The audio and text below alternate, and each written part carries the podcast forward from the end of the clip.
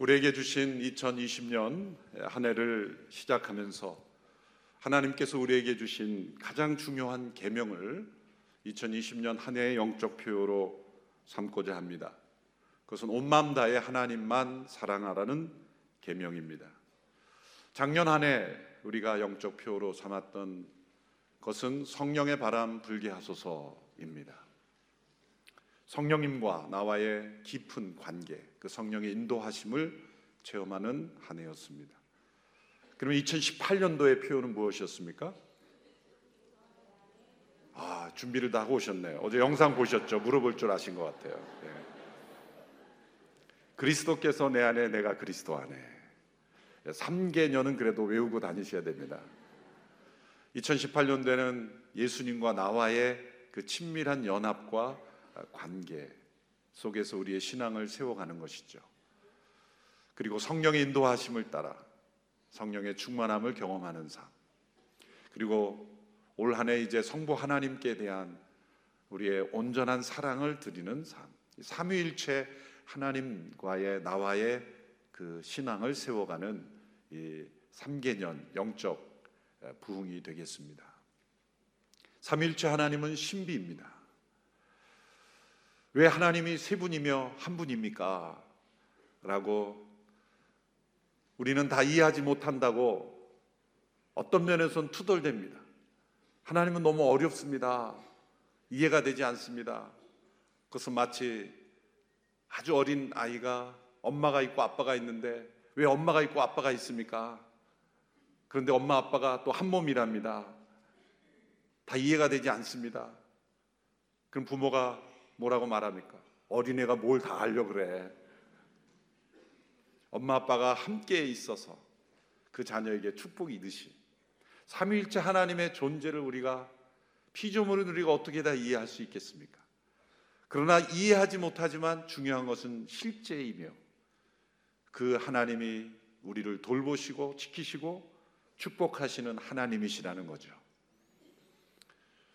그리스도께서 내 안에 내가 그리스도 안에 있음 또 성령의 바람처럼 역사하시는 인도하심을 따라 사는 삶 그리고 오늘 우리에게 주신 이 말씀대로 하나님께 대한 우리의 마음을 다한 이 사랑 이것이 우리의 삶에 견고하게 믿음 위에 세워져 있을 때 우리는 이 세상 속에 하나님의 영광을 드러내는 축복의 통로가 될 줄로 믿습니다.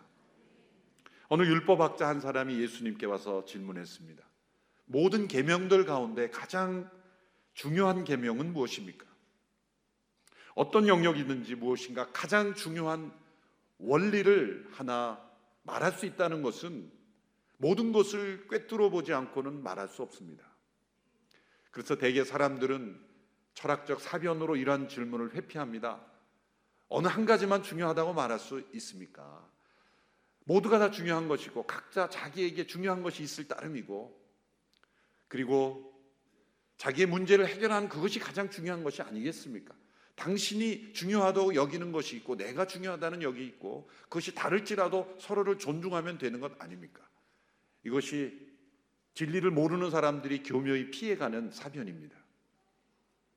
예수님은 이런 사변으로 이 질문을 회피하지 않으셨습니다.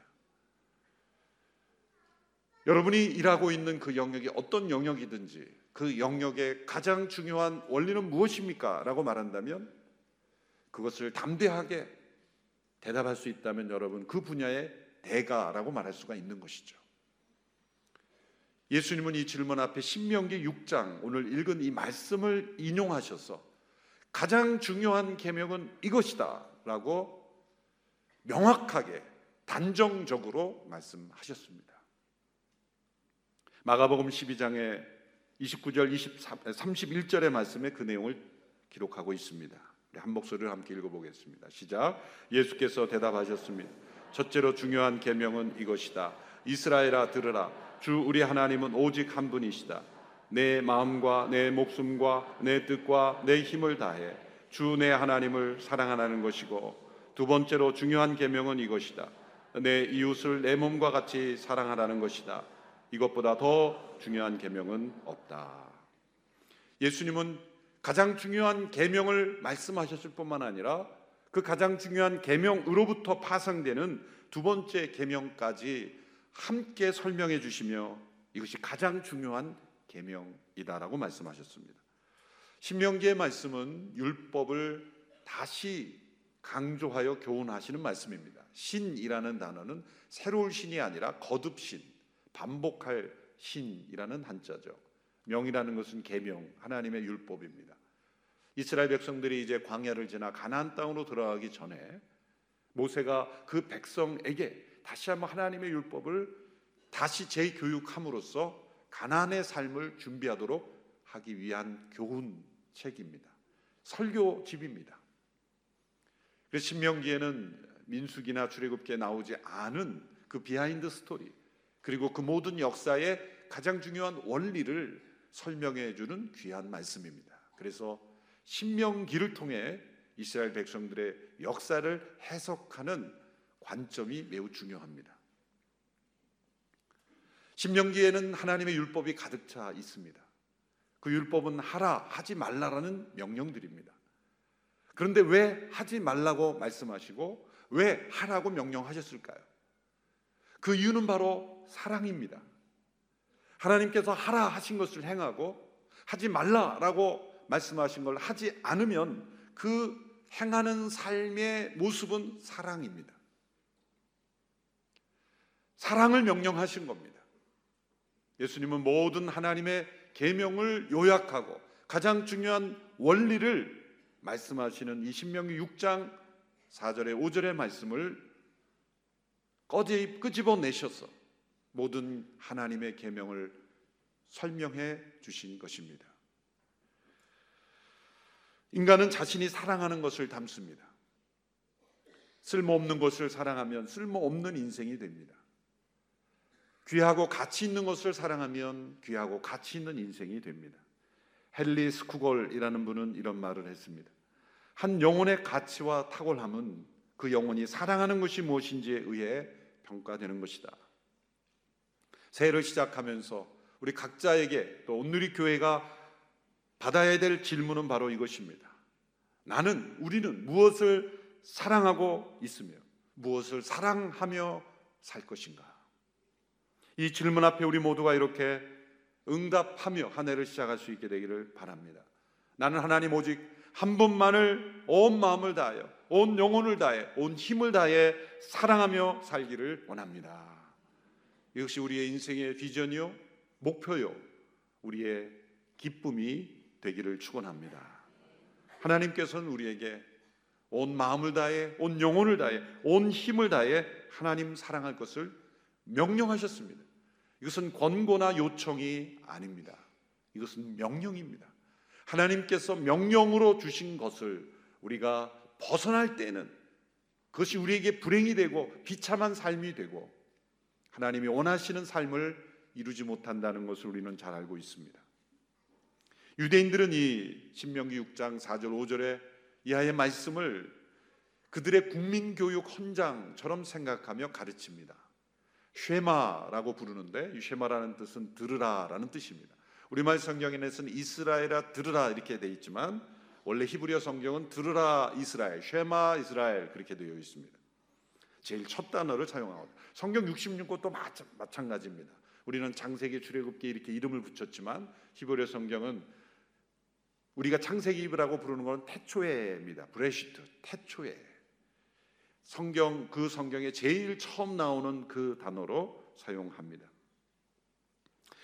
히브리어에서 이 사랑이라고 사용된 단어들이 여러 단어가 있습니다. 그 중에 가장 많이 사용된 단어는 헤세드라는 단어입니다. 이 헤세드는 주로 하나님의 사랑을 표현할 때 사용되는 단어입니다. 왜냐하면 그 의미가 변함없는 사랑, 결코 포기하지 않는 사랑, 실패하지 않는 사랑, 언약을 신실하게 지키는 사랑, 인자한 사랑, 이렇게 여러 개로 번역될 수 있는데 결국 그것은 하나님의 사랑이 가지고 있는 그 속성을 잘 표현하기 때문입니다.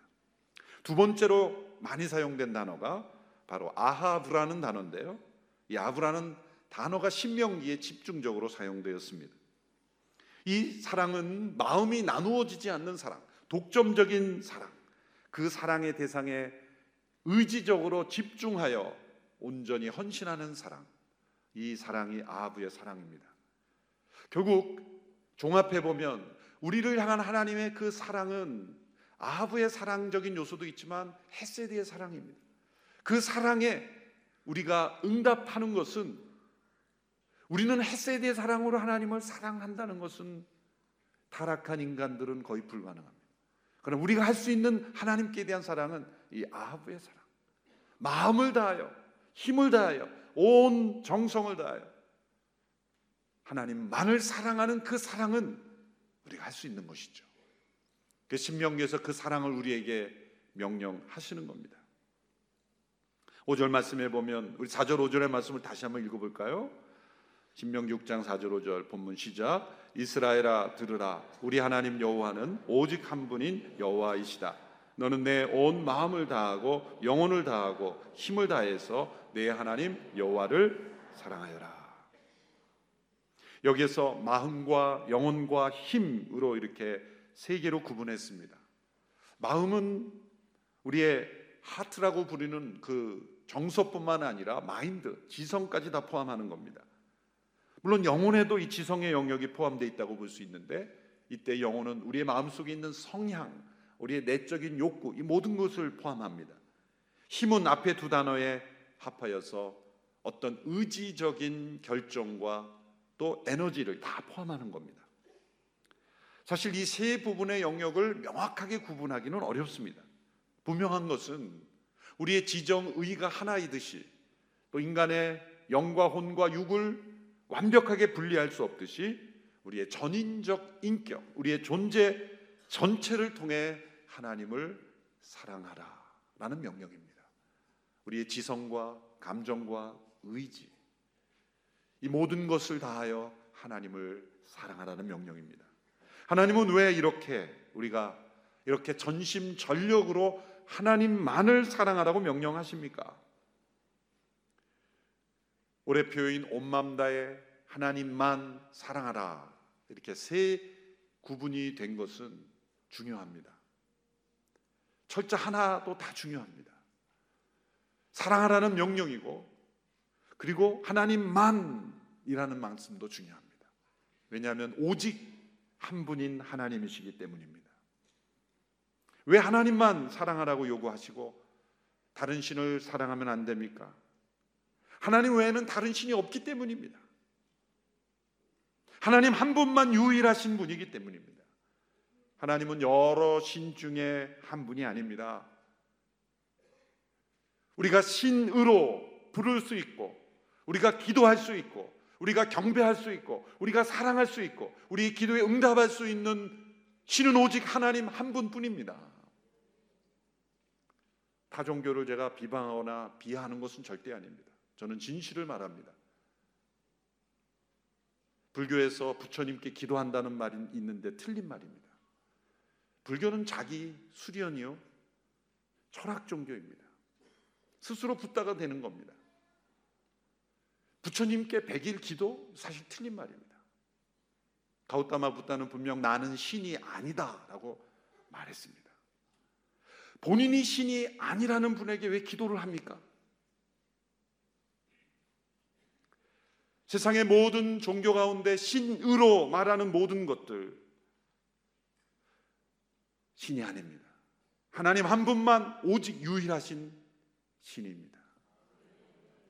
그분만이 천지를 창조하셨고 그분만이 온 땅을 주관하시고 그분만이 피조물의 기도에 응답할 수 있는 분이고 그분만이 세상을 의롭게 통치하는 분이고 그분만이 악을 심판하실 수 있는 분이고 그분만이 우리에게 영원을 허락하실 수 있는 분입니다. 그래서 성경을 읽어보면 많은 사람들이 마음의 거리낌을 가져다 주는 말씀들이 뭐냐면 하나님 중심적인 말씀들입니다. 하나님 한 분께 모든 영광을 돌리라고 하고 하나님만을 경배하고 하나님만을 사랑하도록 요구하시는 말씀들이 어떤 사람들은 마음의 걸림돌을 느끼게 된다고 합니다. 대표적으로 이사 48장 11절의 말씀을 보십시오. 나를 위해서 오로지 나를 위해서 내가 이렇게 하고 있는 것이다. 어떻게 내가 모욕을 당하도록 내버려 두겠느냐? 어떻게 내 영광을 남에게 양보하겠느냐? 하나님은 영광을 조금도 양보할 수 없는 분입니다. 왜? 하나님 그분 외에는 그 어떤 누구도 영광을 가질 대상이 아니기 때문이에요. 이것은 독선이 아니라 진실입니다. 어떤 분은 학교에서 어린아이가 1 더하기 1은 2라고 배웠는데 이렇게 도전하는 학생이 있습니까? 선생님 왜 1 더하기 1인 2만 됩니까? 3은 안 됩니까? 아무리 우겨봐야 소용이 없습니다. 그렇게 스스로 답을 만들었으면 탈락하고 낙제할 수밖에 없는 거예요. 그것은 진리이기 때문이에요. 과학적 영역에서도 진리는 배타적인 겁니다. 발견된 법칙, 확인된 법칙, 진리로 검증된 그 법칙을 벗어날 수는 인정, 그것은 도저히 받아들일 수가 없는 겁니다. 하나님 한 분만이 영광을 받으셔야 되고 그분만이 유일하신 하나님이신 것. 그것은 진리기에 받아들여야 하는 것이죠. 하나님만이 우리의 진정한 경배와 사랑의 대상이어야 합니다. 따라서 우리가 하나님만을 사랑하지 않는 만큼 우리는 우상을 숭배하고 있는 것이고 헛된 것을 추구하고 있는 것입니다.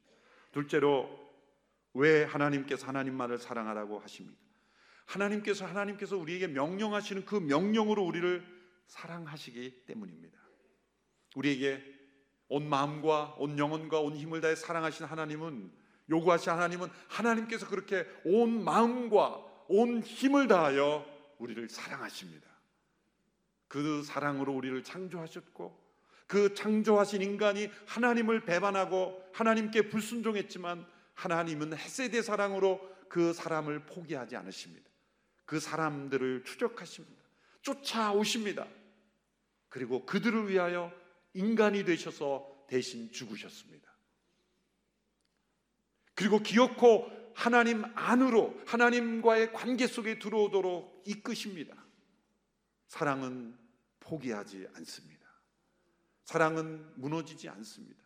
심지어 대상이 나에게 주는 배신에도 불구하고 버려지지 않는 것이 헤세드의 사랑이요.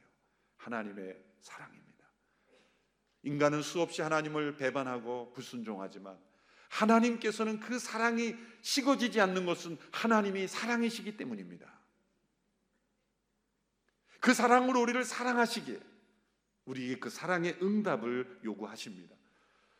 그래서 하나님은 당신을 가리켜 질투하는 하나님이라 말씀하시잖아요. 이 질투란 단어는 우리는 부정적으로만 듣습니다. 왜냐하면 우리가 경험한 질투는 다 부정적 질투이기 때문이죠. 질투에는 두 가지 종류가 있습니다. 자신의 소유가 아닌 것에 대한 질투. 이것은 부정적인 질투요, 파괴적인 질투요, 사단으로부터 나온 질투입니다. 사단이 왜 사단이 됐습니까? 하나님을 질투했기 때문입니다. 하나님의 영광을 질투했기 때문입니다. 하나님의 가진 권위를 질투했기 때문입니다. 인간이 가진 하나님의 대리자로서의 그 권위를 질투했기 때문에 인간을 속이고 그 권위를 가로채고 하나님의 영광을 가로챈 것이 사탄의 정체입니다. 사단은 질투의 화신입니다. 만일 우리가 나에게 속하지 않은 것을 가지고 질투한다면 우리는 사단의 밥이 될 위험성이 많습니다.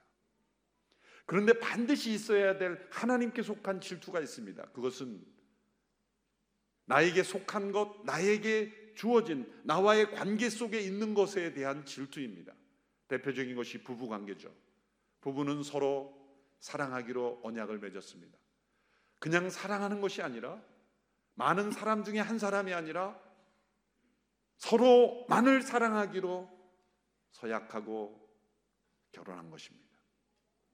남편과 아내가 서로 사랑을 고백할 때 당신만을 사랑한다. 고백하고 결혼하지 않습니까? 그런데 프로포즈를 할 때 내가 당신만을 사랑한다고 말할 수는 없지만 사랑하니까 결혼합시다. 그 프로포즈를 받아들일 사람이 있습니까? 내가 당신만을 꼭 사랑해야 될 의무는 없지만 여러 사람을 사랑하는 가운데 당신도 그 사랑에 포함시켜 줄 테니 나랑 결혼합시다. 그럴 때 기꺼이 감동하여 사랑할 사람이 있겠습니까? 그 프로포즈에 반드시 있어야 될 사랑은 당신만을 사랑합니다. 그러면 남편과 아내가 다른 사람은 만나지 않고 일도 안 하고 다른 사람에게 사랑은 베풀지 않고 두 사람만 붙어 산다는 뜻일까요? 아니죠. 또 반대로 남편과 아내가 서로에게 이렇게 말한다고 생각해 보십시오. 나는 마음이 넓은 사람이고 당신을 다 이해하니 꼭 나만 사랑하지 않고 다른 사람 사랑해도 돼. 나는 당신을 사랑하니까. 그런다면 그 진짜 사랑일까요? 부부가 서로에게 요구하는 독점적 사랑, 그것은 파괴적인 것이 아니라 그렇게 당신만을 사랑한다고 고백하며 살아가는 부부야말로 진짜 건강한 부부이죠. 우리가 하나님께서 하나님만을 사랑하라고 요구하셨을 때 하나님은 당신을 신랑이라고 비유하신 거예요. 바로 그 이유 때문이에요. 올바른 관계 속에, 올바른 언약 관계 속에서 있어야 될 독점적 사랑이 있는 것입니다. 남편과 아내가 그렇고 하나님과 우리의 관계가 그렇습니다. 오직 하나님만을 사랑하는 이유는 하나님이 그 사랑으로 우리를 사랑하시기 때문입니다. 셋째는 온 마음 다해 하나님만을 사랑하는 것이 우리가 가장 행복할 수 있는 길이기 때문이죠. 온 마음 다해 하나님을 사랑하지 않는 만큼 우리 안에 죄가 들어옵니다. 온 마음 다해 하나님을 사랑하지 않으면 어떻게 됩니까? 우리 안에 있는 욕구와 어떤 내적인 기능들이 탐심이 되고 그리고 정욕이 되고 하나님이 원하시지 않는 죄를 범하는데 우리 에너지가 사용되는 거예요. 하나님만을 사랑할 때 놀라운 것은 우리의 모든 욕구가 하나님이 의도하신 대로 기능하게 되어 있어요. 많은 사람들이 착각하는 것이 자유입니다. 자유를 정의해 보라 그러면 거의 90% 사람들이 이렇게 말합니다. 하고 싶은 것을 하는 것. 그건 자유의 지극히 일부분이에요. 성경적인 자유의 정의는 해야 할 것을 기쁘게 하는 것입니다. 그것은 무엇입니까? 하나님만을 사랑하도록 창조된 그리고 그 사랑으로 이웃을 사랑하도록 창조된 인간이 그 사랑의 명령 앞에 온전히 응답함으로써 그 사랑을 기쁘게 행하며 살아간 그것이 자유입니다. 성 어구스티누스는 이렇게 말했습니다. 하나님을 사랑하십시오. 그리고 당신 하고 싶은 대로 하십시오. 그게 무슨 말입니까? 하나님을 사랑하는 영혼이 행하는 선택은 어긋날 리가 없다는 거예요. 무슨 일을 선택하든지 진짜 자유를 누릴 수 있다는 거예요. 그런데 하나님께 대한 사랑이 없이 자기가 하고 싶은 대로 하면 반드시 방종이 되고 우리의 삶을 무너뜨리는 그런 죄가 된다는 겁니다. 우리가 가장 행복할 때는 하나님만을 사랑할 때입니다. 세이스 루이스라는 분이 시편에 대한 글을 보면 신앙의 초기 단계에서 그가 받아들이기 어렵고 거부감을 가졌던 것은 하나님만을 경배하고 하나님만을 사랑하라는 그런 표현들이었다는 거예요. 하나님께 순종해라, 하나님께 복종해라 이런 것들은 이해하기가 쉬웠는데 왜 하나님만을 높이고 하나님만을 사랑하도록 요구하시는가? 그의 믿음이 깊어지면서 그걸 깨달았어요. 그것은 하나님만을 사랑할 때, 하나님만을 높일 때 우리가 가장 기쁘고 행복한 영혼이 된다는 것이죠. 이것이 깨달아지지 않는다면 아직 하나님만을 사랑한다는 것을 체험하지 못해서입니다. 하나님을 사랑할 때에 내 영혼의 상태를 스스로 돌아본다면 그때가 가장 행복했고 그때가 가장 기뻐했습니다. 행복을 잃어버렸습니까? 내 안에 기쁨이 잃어버렸습니까? 그것은 하나님만을 사랑하지 않고 있다는 증거입니다. 하나님만을 사랑하고 있는 영혼은 그 영혼 속에 기쁨이 충만합니다. 그것이 행복입니다. 온 마음을 다하여 하나님만을 사랑하지 않는 모습은 어떤 모습일까요? 그것은 끔찍한 형상을 가진 우상 앞에 절하는 모습만이 아닙니다. 그것은 우리가 있는 모습 그대로 하나님 앞에 나아가지 않는 모습에서도 나타납니다. 우리는 좋은 모습으로 하나님을 만나려고 합니다. 수치스러운 죄는 감추고 위장된 포장된 가면을 쓴 모습으로 하나님을 만나려고 합니다. 그것은 마치 건강 검진을 받으러 온 환자가 의사 선생님을 만나서 의사 선생님이 어디가 아파서 오셨습니까? 라고 말할 때 자기의 건강한 부분만 계속 말하는 겁니다. 자기 아픈 부분은 말하지 않고 다른 이야기만 한다면 선생님이 뭐라고 말할까요? 이런 웃은 이야기가 있습니다. 아주 돈에 인색한 구두쇠 할아버지가 병원에 왔어요. 그래서 의사 선생님이 어디가 아파서 오셨습니까? 할아버님 그랬으니까 말을 안 하는 거예요. 가만히 계시는 거예요. 아니 어디가 아프신지 말이야 제가 도와드리죠. 그랬더니 한참 기도하시더니 기도하신 게 아니라 한참 가만히 침묵하시더니 돈 안 받으면 가르쳐 주지. 저는 이 이야기를 읽으면서 웃고 지나갔지만 사실 우리가 하나님을 대하는 태도가 그래요. 우리의 수치스러운 허물과 마음 깊이 숨어 있는 그런 수치는 다 숨겨두고 하나님 저에게 잘해 주시면 말할게요. 그렇게 하나님과 딜을 하는 우리의 모습 아닙니까? 자, 온 마음 다해 하나님만 사랑하는 명령을 다시 정의한다면 첫 번째로 이것입니다. 하나님께서 우리의 불완전한 모습과도 만나기를 원하신다는 거예요. 내 앞에서 포장하지 말라. 나는 너의 모든 것을 이미 알고 있다. 그러므로 내 앞에서 온전한 것처럼 포장하여 만나지 말라. 너의 있는 모습 그대로, 연약한 모습 그대로, 죄를 지으면 죄를 지은 모습 그대로, 너의 연약한 모습 그대로, 아픈 모습 그대로. 왜? 내가 너를 온 마음 다해 사랑했기에 너의 어떤 모습이라도 받아들일 수 있기에 독생자 예수 그리스도가 십자가에서 못 박히기까지 너를 사랑한 사랑으로 너를 맞이할 준비를 하고 있다. 그러므로 너는 내 앞에서 포장하지 말고 너 있는 모습 그대로 나에게 나오라. 너의 불완전한 모습 그 모습 그대로 나에게 나오라. 인간 안에 숨어 있는 이 무서운 영적 자존심을 하나님 앞에서도 세웁니다. 왜 이 용서를 구하는 게 힘듭니까? 인간의 영혼 속에 자존심이 있어서 그래요. 하나님 앞에서도 자기의 수치를 드러내기를 원치 않습니다. 그게 무서운 인간 안의 자존심입니다. 그러나 있는 모습 그대로 우리가 하나님 앞에 나갈 때 우리의 사랑은 불완전하고 우리의 사랑은 때로 오염되어 있어요. 그렇지만 하나님은 그 불완전한 사랑을 기쁘게 받으신다는 거예요. 어떤 사람이 사막을 지나다가 목이 말라 궁핍해 있을 때인데 정말 시원한 맑은 물을 발견했습니다. 멋진 샘을 발견했습니다. 그는 자신이 그 목마름을 해결해 주는 그 시원한 샘물을 발견한 그 기쁨을 자신이 사랑하고 존경하는 왕에게도 선물하고 싶었습니다. 그래서 자신이 휴대하고 있는 가죽병에 그 샘물을 담고 며칠 더 메마른 사막을 지나서 왕궁에 도착했어요. 간절히 간청해서 결국 왕을 만나게 되었습니다. 자신이 사막에서 발견한 그 기쁨을 드리기를 원했고 자신이 떠온 그 물을 왕에게 드렸습니다. 왕은 그의 이야기를 듣고 감동했습니다. 그리고 기쁘게 그 물을 마셨습니다. 그리고 그 백성을 축복하고 보냈습니다. 신하들이 그 남아있는 물을 조사해 본 결과 깜짝 놀랐습니다. 왜냐하면 그 물은 상해 있었기 때문이에요. 오래된 가죽 그리고 무더운 날씨 때문에 물이 상해 있었어요. 왕이 그 물을 기쁘게 마신 것은 상한지 몰랐기 때문이 아닙니다. 왕은 그 백성이 자신을 향한 그 사랑을 마신 겁니다. 깨끗한 물이라서 마신 게 아니라 사랑을 마신 그 왕. 바로 우리 하나님이 그 왕의 마음처럼 우리가 하나님께 드리는 이 사랑이 불완전하고 오염되어 있고 부족하지만 하나님은 기쁘게 그 사랑을 받으시는 거예요.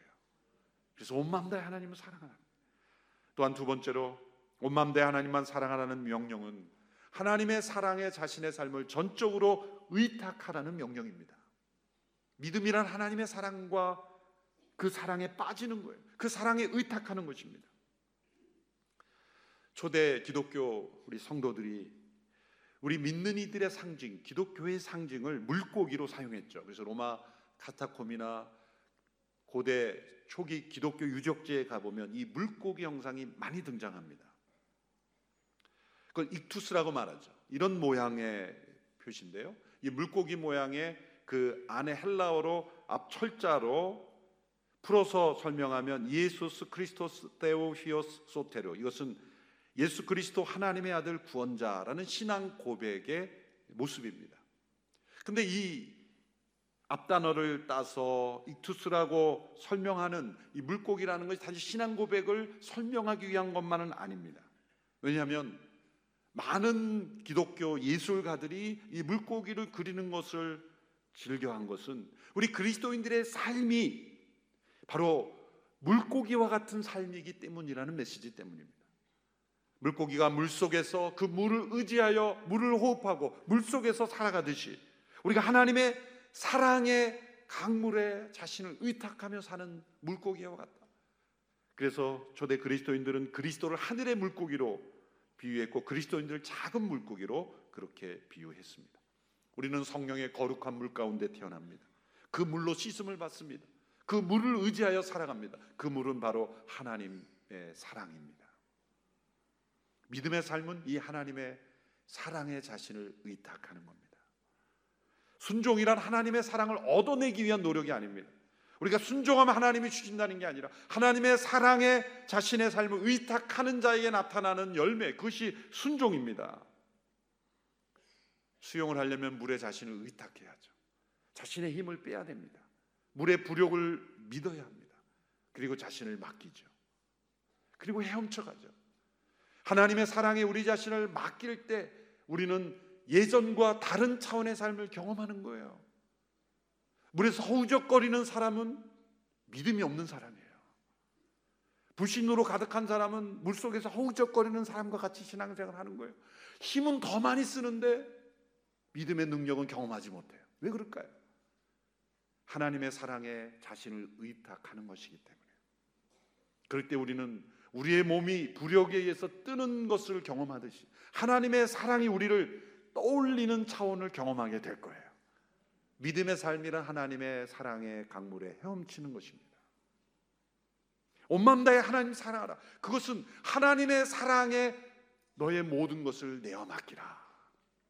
때로 이해되지 않아도 고난이 다가와도 또 고치지 못할 질병이 나에게 찾아올지라도 하나님의 사랑에 너의 삶을 의탁해라. 그러면 너의 삶은 떠오를 것이다. 그런 말씀을 주시는 거죠. 마지막 세 번째 온맘 다해 하나님만 사랑하라는 명령. 이것은 세상에서 하나님의 사랑의 통로가 되라는 거죠. 온맘 다해 하나님만을 사랑하는 것은 자신의 가정과 일터를 포기하고 예배당 안에서만 24시간 살라는 뜻이 아닙니다. 어쩌면 가능하다면 우리는 함께 모이는 것이 최소화되고 오히려 세상 속에서 하나님의 사명을 감당하는 데 더 많을 쓸 수 있다면 그것은 더 성숙한 겁니다. 온맘 다해 하나님을 사랑하는 이 삶은 365일 예배당에만 찾아오라는 게 아닙니다. 자신의 할 일을 잘 하지 못하며 모든 모임에만 쫓아다라는 것이 아닙니다. 하나님만 사랑하라는 것은 우리가 함께 모이되 하나님을 사랑하는 그 마음으로 세상 속에 하나님의 사랑을 흘러보내라는 거예요. 사명을 다하라는 것입니다. 온맘 다해 하나님을 사랑하는 것을 배우기 위해서 우리가 함께 예배하고 모이고 성경을 공부하고 기도하는 겁니다. 그러나 재충전됐다면 그 하나님의 사랑이 세상 속에 흘러가야 하는 것입니다. 첫째 계명을 순종하는 사람은 둘째 계명은 반드시 나타나기 때문이죠. 이것은 연결되어 있습니다. 요한일서 4장 20절 21절의 말씀 같이 한 목소리 읽겠습니다. 시작. 만일 누구든지 하나님을 사랑한다고 하면서 자기 형제를 미워한다면 그는 거짓말쟁이입니다. 보이는 자기 형제를 사랑하지 않는 사람이 보이지 않는 하나님을 사랑할 수 없습니다. 우리가 하나님에게서 받은 계명은 이것입니다. 하나님을 사랑하는 사람은 또한 자기 형제를 사랑해야 한다는 것입니다. 시냇가에 흐르는 작은 물은 원래 바다로부터 나온 것입니다. 바다가 그 열기로 인하여 구름이 되어 또 비가 되어 온 땅에 단비가 내어 내리고 그것이 다시 비가 되어 흐르는 것이죠. 우리 안에 흐르는 사랑의 강물이 흘러간다면 그것은 바다 같은 하나님의 사랑이 우리 가운데 단비로 내려졌기 때문이에요.